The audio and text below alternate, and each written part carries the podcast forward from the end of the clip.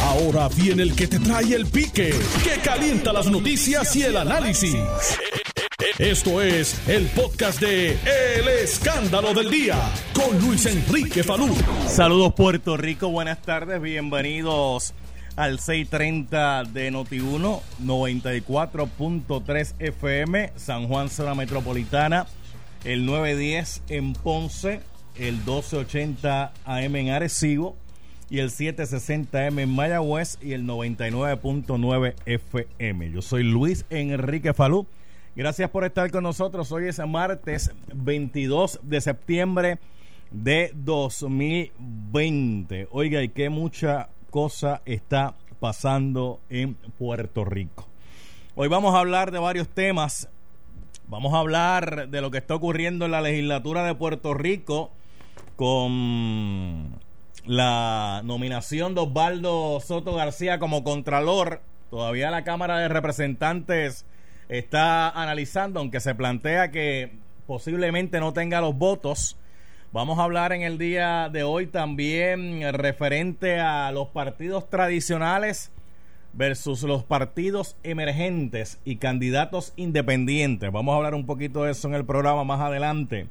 También vengo regalando, vengo regalando en el programa, así que usted tiene que estar pendiente. En cualquier momento interrumpo la programación para regalar aquí en el escándalo del día con Luis Enrique Falo. Así que usted no se despegue ni un minuto. También vamos a hablar de los casos de jóvenes y personas mayores que se han reportado desaparecidas.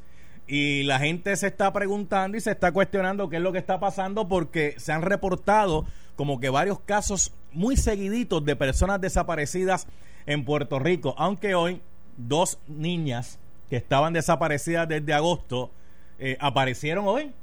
Oiga, pero aparecieron. Hay que dar explicaciones. ¿Dónde estaban? ¿Con quién estaban? ¿Cómo es posible que si los familiares la habían reportado desaparecida, nadie había dado con su paradero hasta el día de hoy? Vamos a hablar de eso en el programa. También vamos a hablar de la madre que lamentablemente confesó que le quitó la vida a su hijito un caso bien triste, desgarrador, porque más allá de las diferencias que los progenitores tenían, eh, el niño, este angelito, pagó las consecuencias. Pero lo triste de todo esto es dónde estaban las autoridades. ¿Cómo es que un niño desaparece por dos meses y si no es porque la mamá confiesa que lo mató, el niño no se sabría del paradero del mismo? Digo, esa es la confesión que hace la madre. obviamente hay que llevar a cabo ahora las investigaciones. Pero vamos a comenzar la primera parte del programa. Ya está Jesús Manuel Ortiz. ¿En qué línea lo tengo? La línea número uno. Representante, saludos, buenas tardes. Saludos, saludos, saludos a ti, a la del programa. Tengo al representante Eddie Charboniel. Saludos, representante Charboniel. Saludos cordiales, un saludo de los dos, un provecho a todos los que están almorzando. Oh, ok, voy rapidito con ustedes porque sé que tienen otros compromisos y yo también tengo otros acá en el programa. Jesús Manuel Ortiz, eh, Osvaldo Soto García, eh, ¿tiene o no tiene los votos para ser confirmado Contralor? Yo lo que te puedo decir es que la delegación del Partido Popular no los tiene, sé, ¿verdad? Hasta la conversación que tuvimos ayer eh, como delegación no, no conozco a ninguno de los compañeros que estaban a la disposición de votar a favor del nombramiento.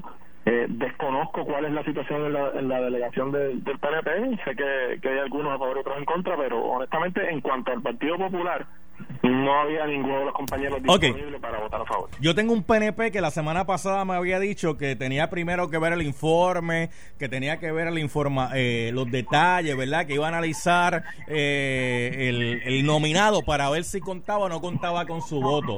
Eh, representante de Charboniel, eh, ¿lo convenció o no lo convenció Osvaldo Soto para darle el voto a favor como contralor? Pues en efecto tienes un PNP, un estadista que te dijo eso la semana pasada y que ayer en Noti1 te va a reafirmar lo que voy a decir ahora, no, no cuenta con mi voto. Eh, y como digo, es una gran persona, una persona muy buena, muy simpática, muy amable, pero el cargo del contralor no es un cargo que, que, que, que, vaya. Eh, ajustado a la persona, ¿verdad? Él.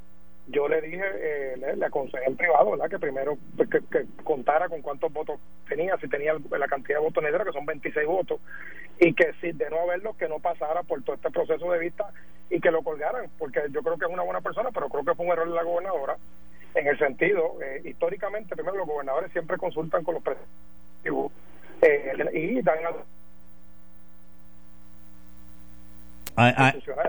de alta envergadura y no puede ser un premio de consolación simplemente porque una persona es buena o tú, le tengas agradecimiento, ¿sabes? Y yo creo que, como le dije a él en privado, lo digo público ahora, muchas veces en el los gobernadores queriendo ayudar a una persona le hacen daño. Me, acuerdo de Ferdinand Mercado, cuando Silvia María Calderón lo nombró a, a, a, presidente Supremo, que había unos errores legales en ese momento, lo que hizo fue hacerle daño a, Ferdinand Mercado. Y yo creo que la gobernadora queriendo ayudar a, Osvaldo Soto le hace daño. Ese nombramiento lo deben colgar o el mismo nominado debería reflexionar y aunque ha dicho que él no piensa pedir que retiren su nombramiento, debería tener un, un, acto de contrición y decir, mira, caramba, yo creo que, pues mira, ya, ya yo sé por dónde va esta gente, yo mismo voy a solicitar a la, isla, a la, a la gobernadora que retire mi nombramiento. Mira, salud, matemática básica. Por lo que yo he visto, Jesús Manuel te podrá decir, yo no creo que las delegaciones de minoría vayan a darle el voto. La mayoría, luego de los dos que renunciaron, se compone de 32 miembros y se requieren, esa posición requiere 26 votos en la Cámara, que es el mínimo. Ya yo he dicho que no cuenta con mi voto, le quedan 31. Yo creo que hay otros compañeros que ustedes no, no lo han entrevistado, han dicho lo propio. Por lo que yo vi en la vista pública, me parece que algunos de los compañeros dieron, ¿verdad? dieron entender que tampoco le van a dar el voto. O sea, que tiene que tener los 26. Y, y en un ejercicio, como se lo dije en privado, y, es algo que no es nada confidencial, tú debes saber tú mismo, saber, eh, número uno, si tú cuentas con las capacidades profesionales más allá de tener buena intención. Y segundo, si vas a una posición que requiere aprobación de ambos cuerpos, tocar base con ese liderato legislativo de, ambas delegaciones. Lo han hecho otros en el pasado. Jesús, Manuel Ortiz. Bueno, yo creo que, y tengo que coincidir con, con el compañero Charbonier, yo creo que en este tipo de ejercicio, eh, los nominados y la persona que nomina, en este caso la gobernadora, tienen que tienen que tener una dosis de sensatez. O sea, si no tienen los votos, ya ellos lo van a saber. A menos que ellos entiendan que hayan eh, compañeros que estén dando un doble discurso, lo cual para mí me parece, eh, ¿verdad?, poco probable en un escenario como este. Pero yo creo que a esta altura del juego ya, eh, ellos saben si tienen los votos y si los van a tener. Y si no los van a tener, pues, pues obviamente tienen que entrar en consideración si quieren pasar por ese proceso tortuoso de que cuelguen el nombramiento, si prefieren entonces retirarlo. Ok, vamos a movernos, vamos, vamos a movernos de tema. Jesús Manuel Ortiz, ¿qué edad usted tiene? Yo tengo 42. Ok, 42. Eddie Charboniel, ¿qué edad usted tiene? 38. Ok, Luis Enrique Falo, ¿qué edad usted tiene? 25. Eh, me los gané a los dos. ok, les hago esta pregunta a ambos porque hay una discusión bien interesante que se ha suscitado a través de las redes sociales con esto de los partidos nuevos y los partidos este tradicionales. Y entonces hay un planteamiento de que si tú no quieres más de lo mismo que la juventud pues va a estar votando por, por otros partidos. No van a ser por los partidos PNP y los partidos populares. Pero ustedes son dos figuras jóvenes dentro de los partidos tradicionales. Eh, son o no son los partidos tradicionales alternativas ¿Son o no son los partidos tradicionales los que nos han traído eh, hasta, esta, hasta esta quiebra que estamos viviendo como sociedad, tanto en lo económico como en lo social y en lo moral? Fíjese, que lo puse en todos los ámbitos. Eh, empiezo con Jesús Manuel. Hiciste varias preguntas, hiciste varias preguntas ahí. Yo creo primero que eh, el análisis no puede ser simplista. O sea, los partidos que han gobernado en Puerto Rico pueden adjudicarse éxitos y pueden adjudicarse fracasos. Como todo en la vida, como toda institución compuesta por gente, hay aciertos y hay desaciertos. Eh, el decir que, que la medida para de alguna manera resolver la situación es votar en todo de todo lo que sea en contra de cualquiera de los dos partidos principales pues es un análisis simple y yo creo que el que trate y, el que trate de promulgar ese mensaje siendo líder de un partido eh, trata de engañar a los electores la realidad es que los partidos eh, nuevos, si se puede llamar de, alguna, de esa manera, los candidatos de esas candidaturas principales tienen hasta más carrera política que incluso Eddie Charbonieri que yo. O sea, eh, en, el partido de Victoria Ciudadana, los candidatos, muchos de ellos han corrido en más ocasiones que las que he corrido yo, han ocupado más posiciones de alguna manera en algún partido, alguna institución que las que he ocupado yo.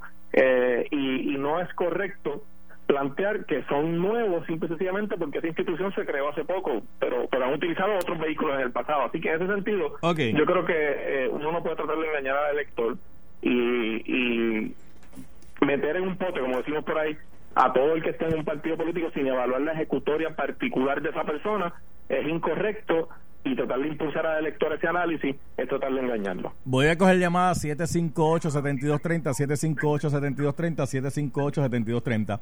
Eddie, Eddie Charbonnier, representante.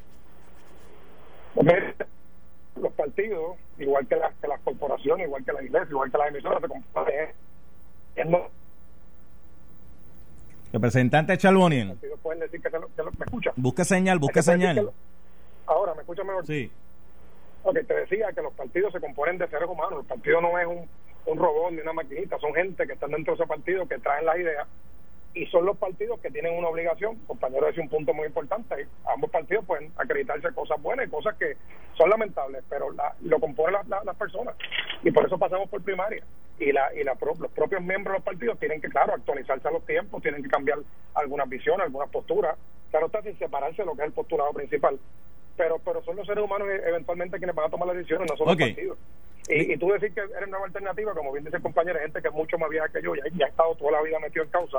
Otros que utilizaron otros partidos que critican, pero le sacaron el jugo a ese partido, ahora tienen otro, pues son cosas que pasan en la vida. Ok, la gente allá afuera está que le hierve la sangre, le hierve la sangre cuando escuchan una información que no es nueva, porque esto se ha reseñado ya en varias instancias eh, durante diversas administraciones Oye, la familia es una institución. La familia es una institución. Entonces la mitad del gobierno contrata a la otra mitad del gobierno porque son el hermano, la hermana, el pai, la mai, como dice el jíbaro de campo, el tío, la tía, la sobrina, el sobrino, es más, hasta los primos lejanos guisan con el gobierno. ¿Cómo, así? Pero ¿y, hasta cuándo va a seguir esta barbaridad en esta isla del encanto en el gobierno? Ah, entonces los legisladores, unos son representantes y contratan a las esposas de los otros y los otros son senadores y contratan a las esposas de los otros. No son todos, pero hay casos que se pueden identificar en la legislatura en diversas instancias. Y vamos a llevarlo más allá de la legislatura, porque aquí nos concentramos en la legislatura. Vayan a buscar a las alcaldías. Toquen puertas las alcaldías para que usted vea cómo está el primo hasta de Déjame dejarlo ahí. Jesús Manuel Ortiz. Ah, espérate, que yo tengo mucho caso. Yo, yo creo que hay que, hay que tener mucho cuidado con la generalización. Ajá. Eh, no todos los no, todos los legisladores eh, incurren en conductas como esa, no todos los alcaldes incurren en conductas como esa, eh, y eso es importante decirlo. En cuanto al tema del nepotismo, Ajá. Hay, hay que evaluar caso a caso, salud yo no puedo decir que todas las personas que tengan un familiar que sea un funcionario electo están totalmente prohibidas e incapacitadas de trabajar en una agencia. Yo no puedo decir eso porque porque sería injusto. Claro, claro. Yo creo que hay que hay que evaluar caso a caso, eh, hay que evaluar dónde hay una intervención del funcionario eh, indebida. Eh, yo, y te lo puedo decir, no contrataría a un familiar mío para trabajar conmigo, ni, traba, ni contrataría eh, ni haría un intercambio con ningún otro compañero para emplear. La realidad es que la realidad es que usted se va a la calle, usted se va a la calle y le pregunta a la gente y la gente dice, Falú es por la pala, Falú es, por la pala, no es por otra cosa. Bueno, tanto así que tan, tanto así que le preguntaron incluso a Pierluis en el debate si iba a tener este familiares en, el gobierno y dijo, "No, no voy a tener familiares en el gobierno." Y, y en una isla en una isla de 100 por 35 es bien difícil, todo el mundo conoce a todo el mundo y el, eh, la, la cultura de la pala es cierta, ocurre en el gobierno, ocurre en empresa privada y donde quiera que pase, que se, se le quite el derecho a alguien o la oportunidad por el mero hecho de que no es agraciado de quien escoge, es injusto y es incorrecto. Eh, ahora, yo no voy a entrar en la, en la tentación de atacar a mansalva a todo el mundo porque sea injusto. Yo te puedo dar un ejemplo de mí. En mi caso, eh, eh, mis hijos tienen hasta prohibido ni siquiera solicitar, ni siquiera internados de verano, trabajo, nada que tenga que ver con gobierno mientras yo estoy trabajando ahí. esa, es mi, mi, ¿verdad? mi forma de hacerlo, esas son mis reglas, ¿verdad? Pero, pero volvemos, lo haría caso a caso. Eddie Charboniel. Mira, esa, la reportaje que saca el periódico, la, mañana de hoy básicamente hace un resumen eh, de varios alcaldes y eh, otras figuras públicas que tienen sus hijos trabajando en el gobierno. Hay casos y hay casos, claro está. Eh, yo La ley de, la ley es clara. Se supone cuando tú vas a traer a una persona a trabajar en tu equipo o algo así, pidas una dispensa a, a, ética gubernamental, la cual se tiene que verificar y el propio director que la aprueba en algunos casos en, la, en las agencias, además, ¿verdad? Y esto es una, una cuestión cultural, además de políticos, también hay familias que no tienen que ver nada con política, que eh, están en los municipios, están en otras agencias, son, ¿verdad? La forma como lo hacen y cómo lo logran, no lo sé. Pero, pero pasa. Yo te puedo decir de mi parte, en mi caso, igual que compañero, no tengo familiares, de hecho mis apellidos son Charboniel Chinea.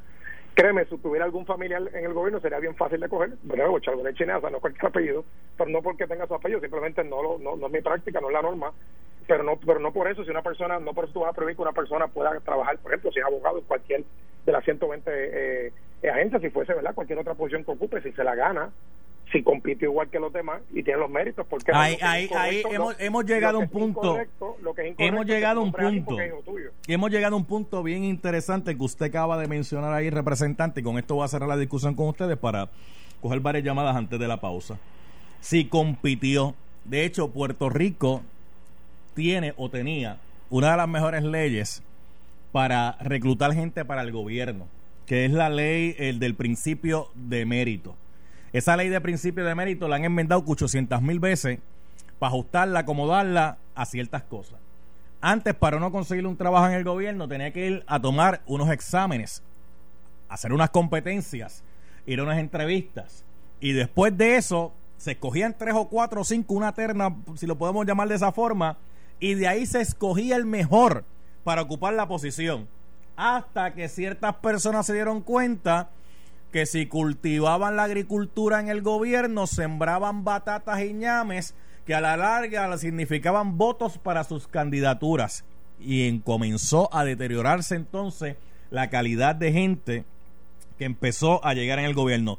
No todos, la minoría. El problema de esa minoría es que si la mayoría hace silencio, provoca que esa minoría cree, cree estas ideas de las que después no se van a poder salir, porque en su gran mayoría la gente hace el trabajo que hay que hacer, pero siempre hay unas minorías que llegaron allí no por, no por sus méritos, no por sus capacidades, no por sus competencias, sino por el apellido o a quien conozco yo.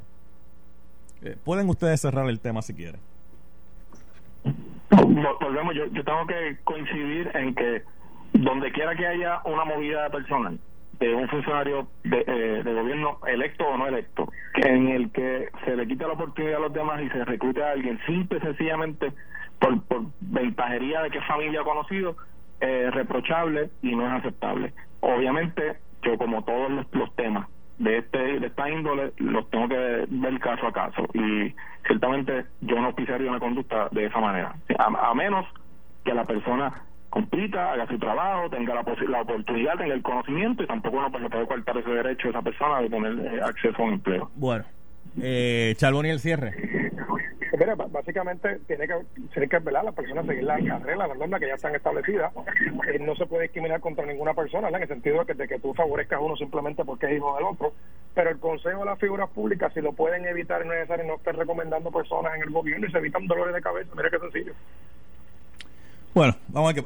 Gracias, eh, Jesús Manuel Ortiz. Gracias, he dicho Alboniel. Oye, Jesús Manuel me tiene que invitar a su programa. Oye, sí, tiene que dar un programa por Facebook. Este.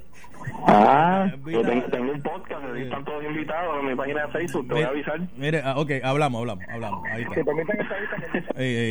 sí, sí, sí, sí, sí, sí, sí, sí. Ok, gracias, Charboniel. Bueno, son las 12. ¿Qué hora es? 12.24. Vamos a hacer algo. Vamos, vamos a la, a la pausa. Y al regreso a la pausa cojo dos o tres llamadas y voy a estar hablando con un agente federal aquí en el programa ya mismito sobre todas estas situaciones que se están viendo en Puerto Rico, gente, y las redes sociales, las redes sociales, las redes sociales. De hecho, hay varios documentales que usted puede ver sobre el efecto de las redes sociales. La salud mental en nuestra isla necesita atención urgente, pero atención de todos los sectores Estamos viendo que están utilizando ahora las redes sociales como el mecanismo para engañar a gente, para cometer fechoría, incluso para tratar de acercarse a su hijo o a su hija sin que usted lo sepa. Y eso es lo que están usando ahora. Se meten a Facebook, crean cuentas, se meten a eh, TikTok, eh, se meten a Snapchat, que son las que más utilizan los jóvenes, se meten a Instagram. Y entonces por ahí utilizan cuentas falsas de carnada para llegar a su hijo o a su hija. Vamos a hablar de eso un poquito en el programa. Y más adelante también voy a hablar, oye, ¿tú no te has dado cuenta de algo, Michael?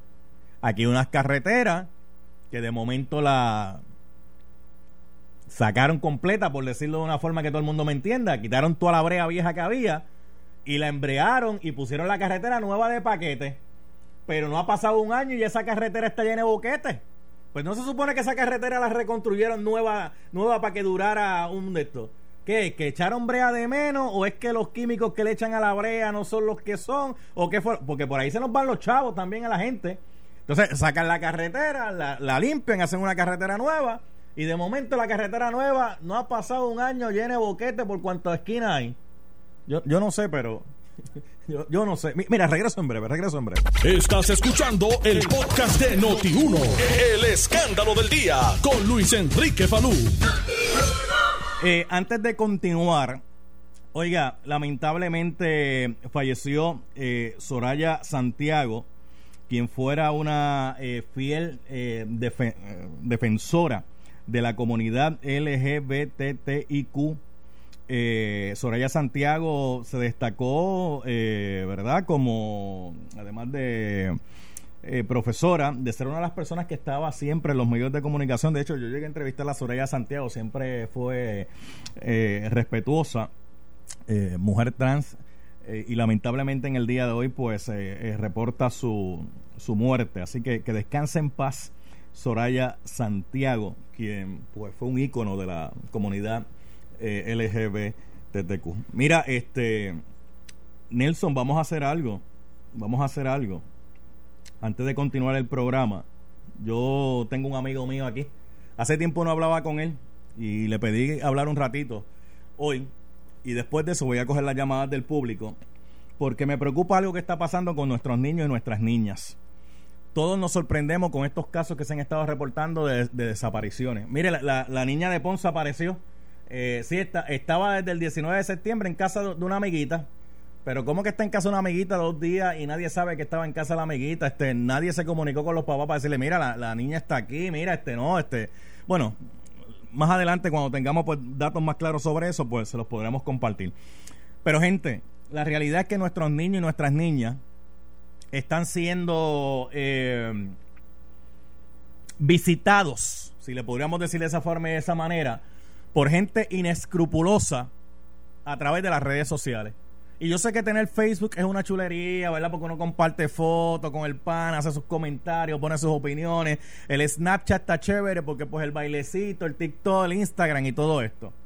Pero hay que tener mucho cuidado y mucho ojo con nuestros niños y nuestras niñas con quién se están comunicando a través de las redes sociales. Si los adultos son, si los adultos son y están encantados, y cuando uso la palabra de encantados no me refiero a encantados de, de que estén contentos, sino encantados como que están bobos por las redes sociales.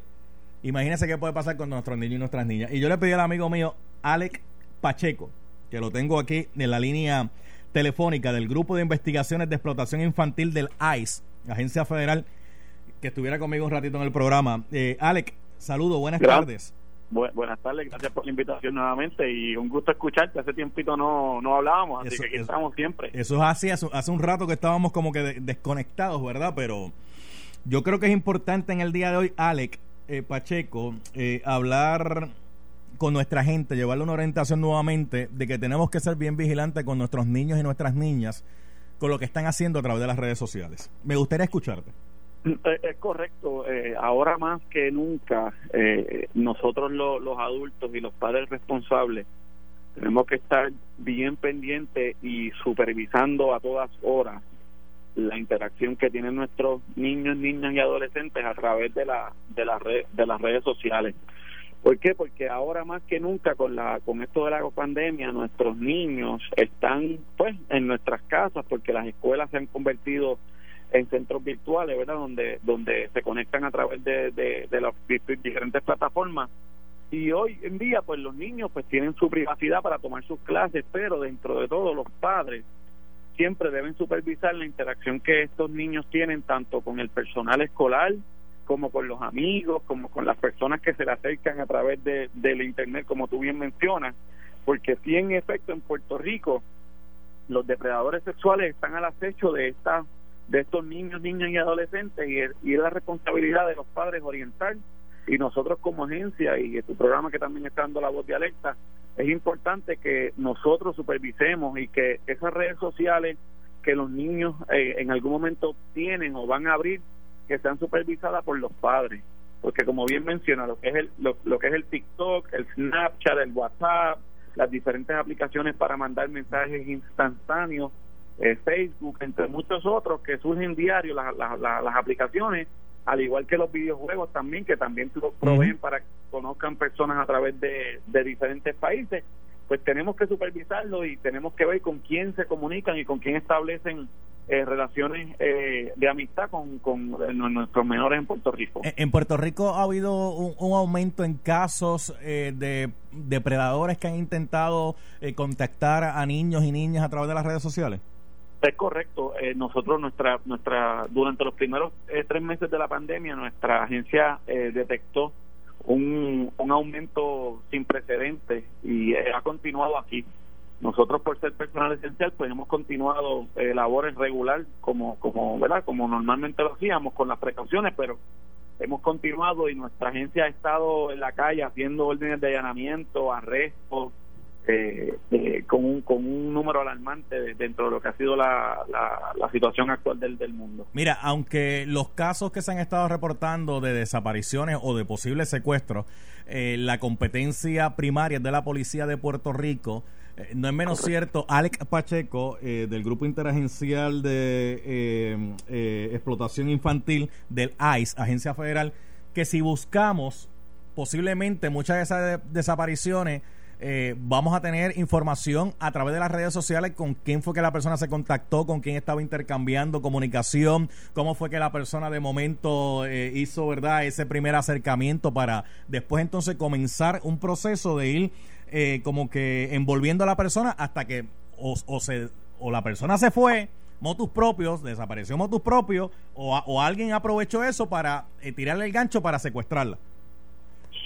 Eh, es parte de la investigación. En efecto, hoy día lo que lo que son los celulares, nuestra oficina pues tiene el laboratorio forense más grande de todo el Caribe, donde se le provee asistencia y muchos de los aparatos electrónicos que en las escenas se encuentran, tanto por investigación de lo que pudiera ser trata humana, tráfico de humanos, explotación infantil, e inclusive lo que es fraude, lavado de dinero y toda la, la, jurisdicción y las investigaciones que nosotros llevamos a cabo en el narcotráfico, pues todos esa, esa, esos aparatos electrónicos que se ocupan en las escenas eh, al igual que bien pudieran llegar eh, celulares o aparatos electrónicos de niños que niños niñas que se reporten desaparecidos pues nosotros pues es, la responsabilidad tanto de la policía de Puerto Rico como nuestra agencia verdad lo que es el Puerto Rico Crimes Against Children Task Force que es el grupo de trabajo que compone diferentes agencias eh, investigar todo lo que ha sucedido alrededor de esa persona que desaparece eh, así que, es, parte de la investigación que nosotros vayamos a las escuelas. Obviamente hoy día no, no tenemos escuela, pero que hablamos, hablemos con,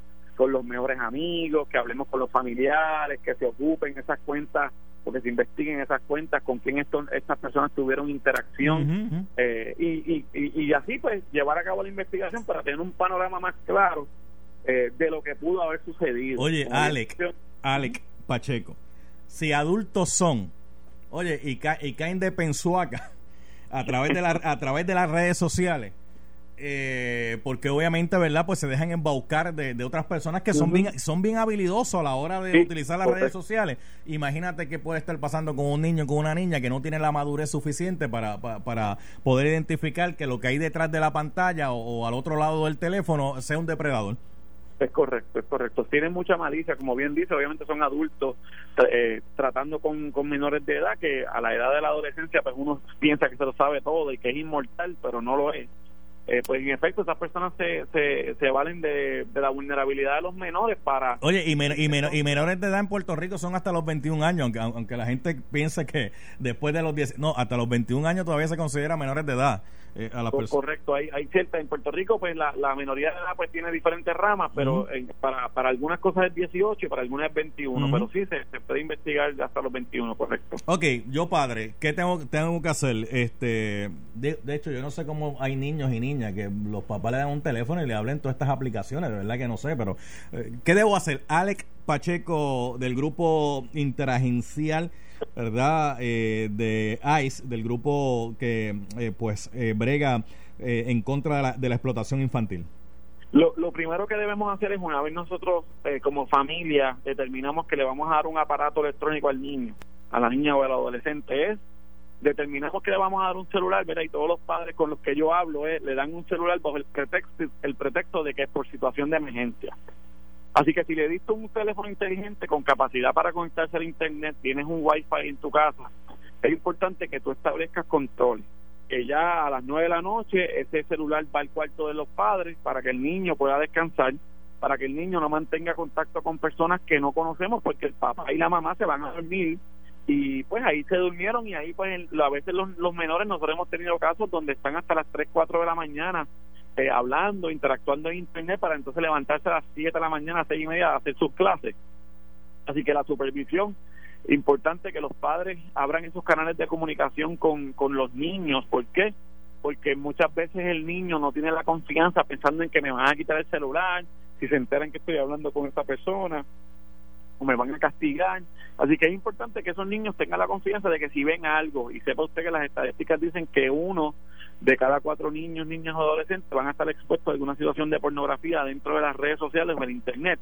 Que cuando el niño eh, algo le preocupe o algo le asuste o vea algo que no entienda, que se sienta la confianza de ir a donde los adultos de confianza, a donde los padres, los trabajadores sociales, los maestros, ¿verdad? Para que le puedan explicar qué es lo que está pasando y qué es eso que vio que no entendió para que, que el niño pues pueda comprender y pues el padre tenga la debida supervisión para con esos aparatos electrónicos.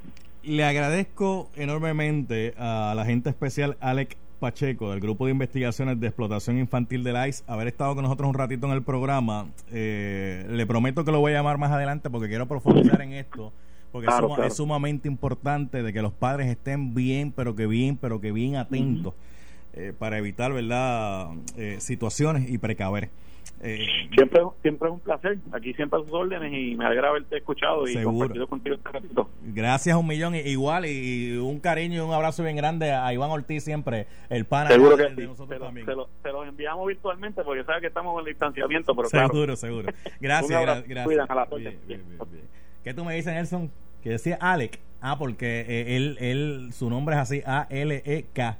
Eh, sí. Mira, unas cuantas llamaditas antes de unas cuantas llamaditas. 758-7230, 758-7230, 758-7230. Abrimos el cuadro telefónico y ya me invito, voy a estar regalando, sí, pero primero voy a coger par de opiniones rápido. 758-7230, 758 7230. Es que esto, esta, esta vida nueva que tenemos ahora con esto de los telefonitos, imagínate, son los adultos y caen. ¿Cu- ¿Cuánta gente usted no ha visto por ahí que, ay, que si me mandaron que yo mandara y que chaval, ay, que si me mandaron un mensaje por ahí, ay, que si, mira, una, una amiga desde Rusia me mandó un mensaje para un friend request y yo, ¿y tú, cono- ¿y tú alguna vez ido a Rusia? No, nunca en mi vida. Pues, compadre, le están tirando, le están tirando un pescado. Este, sea más inteligente. Este, eh, hola, buenas tardes. Eh, por aquí, buenas tardes. Pero ¿qué pasó ahí? ¿Por qué se está cayendo el cuadro? 758-7230. Vamos por aquí. Eh, buenas tardes. Bu- buenas tardes. Sí, buenas tardes. ¿Quién me habla? Carmen. me Carmen, baja, baja el volumen de radio, Carmen, por favor. Ok, me conecté ahora. Ajá. Escuché nada más como el último minuto de lo que usted estaba hablando, muy Sí. interesante. Gracias. Lo estoy llamando, pero es con otro tema. Ajá. A ver si pueden investigar de las personas que reciben los beneficios de los cupones. Ajá. El, la parte que ellos tienen para ay Dios mío cuando hacen esta esta feria para los agricultores Ajá. pues ahora se acumula tres meses con ese dinero a ver qué van a hacer Ok, voy- voy- déjame averiguar, déjame averiguar. Para gracias por la llamada, Carmen. Voy a averiguar. Buenas tardes. Buenas tardes. Hello. Hay alguien llamando. Ya yo tengo ese número, Nelson. Ese número. Dale block. Sí, vamos a hacer, vamos a hacer lo que nos dijeron los federales. Eh, número que bloquea, lo voy para abajo. Eh, si está llamando para otra cosa, I'm sorry, my friend. Este, pero ahora estoy cogiendo par de opiniones. Buenas tardes. Hello. buenas tardes. ¿Quién me habla? Sí, la señora Rivera de Ponce. Dígame usted, señora Rivera. Mire, yo soy una persona bien mayor Ajá. y jamás, jamás quiero ni Facebook ni nada de eso de, de, de, de redes sociales y se lo prohibido a mis hijos. No, Pero- me- no quiero ni un retrato mío en esas Pero ¿cómo va a ser? ¿Pero cómo va a ser? ¿Pero cómo va a ser que usted no quiera ni una foto suya en Facebook? No, no, no, no, eso es un peligro. Yo, yo quiero, yo quiero vivir mi vida como la viví en los años que yo nací. Tranquila, tran- tra- tranquila, sin problema. Y, se- no, y, y en Facebook... Tranquilita, Y en tranquilita. mire, y en Facebook usted pone cualquier cosa y rápido se forma un bochinche, un chisme. de- usted, Sí, no, no, no. Sí. Yo, mire, yo quiero vivir mi vida bien tranquila, que yo ponga mi cabeza en mi almohada tranquilita. Mire, usted Y pone- no esté recibiendo llamadas de nadie. Por ejemplo, usted pone en Facebook, por ejemplo, usted pone, usted se levanta tempranito, buenos días, qué hermoso salió el sol, y, y- y los comentarios, ah, qué hermoso de qué, será, ay, no, eso es un lío, doña, eso es un lío. No, y entonces, y entonces, y entonces otra cosa. Ajá. Mira, que voy para plaza, Ah. que voy para esto, que voy para allá. Por eso mismo que están pasando las cosas que están Mire, si pasando. usted, si usted, si, gente si usted viera los no platos que yo, si usted viera los platos que yo pongo de las empanadillas de atún que yo hago y eso en el Facebook, toda esa chulería, este, Ah, pues eso sí, eso sí está bueno. ¿eh? eso rápido le gustó. Cuídese, doña, cuídese. Eh, cuídese. No, ella no quiere, ella no quiere. Sí, entonces tú pones en Twitter cualquier cosa. Ah, espérate, eh, eh, echa aquí, ábreme la Jerry, ábreme la Jerry. Yo la he visto, yo la he visto. ¿Es qué? Yo he visto, Falú, saludos, Falú. y No, saludos la. Jenny Rodríguez aquí con nosotros. Mira, yo las he visto. ¿Qué tú has visto? ¿Qué tú- La- las Sí, empanadillas. esas son, la- son- esas son las fotos que yo pongo, unas Sí. empanaditas de atún que hago. Ha hecho unos menús increíbles, Sí, oye, Falú. sí, sí, sí. Que tú abres un restaurante. si tú supieras, y la gente no lo sabe, pero digo, alguna gente sí lo sabe. Yo antes de trabajar en radio, cuando era estudiante, para poderme pagar mis estudios, yo trabajé en el Hotel Marriott, en la cocina. Mira. Yo era asistente de cocina de un chef alemán allí. Mira. No te puedo decir el nombre ahora porque Eric. Eric dice que si abre el restaurante quiere trabajar contigo, Eric. ¿Quién? Satanás. Chacho, reprende. Reprende. Nelson, por favor. Esto fue el podcast de Noti 1630. El escándalo del día con Luis Enrique Falú. Dale play a tu podcast favorito a través de Apple Podcasts, Spotify, Google Podcasts, Stitcher y notiuno.com.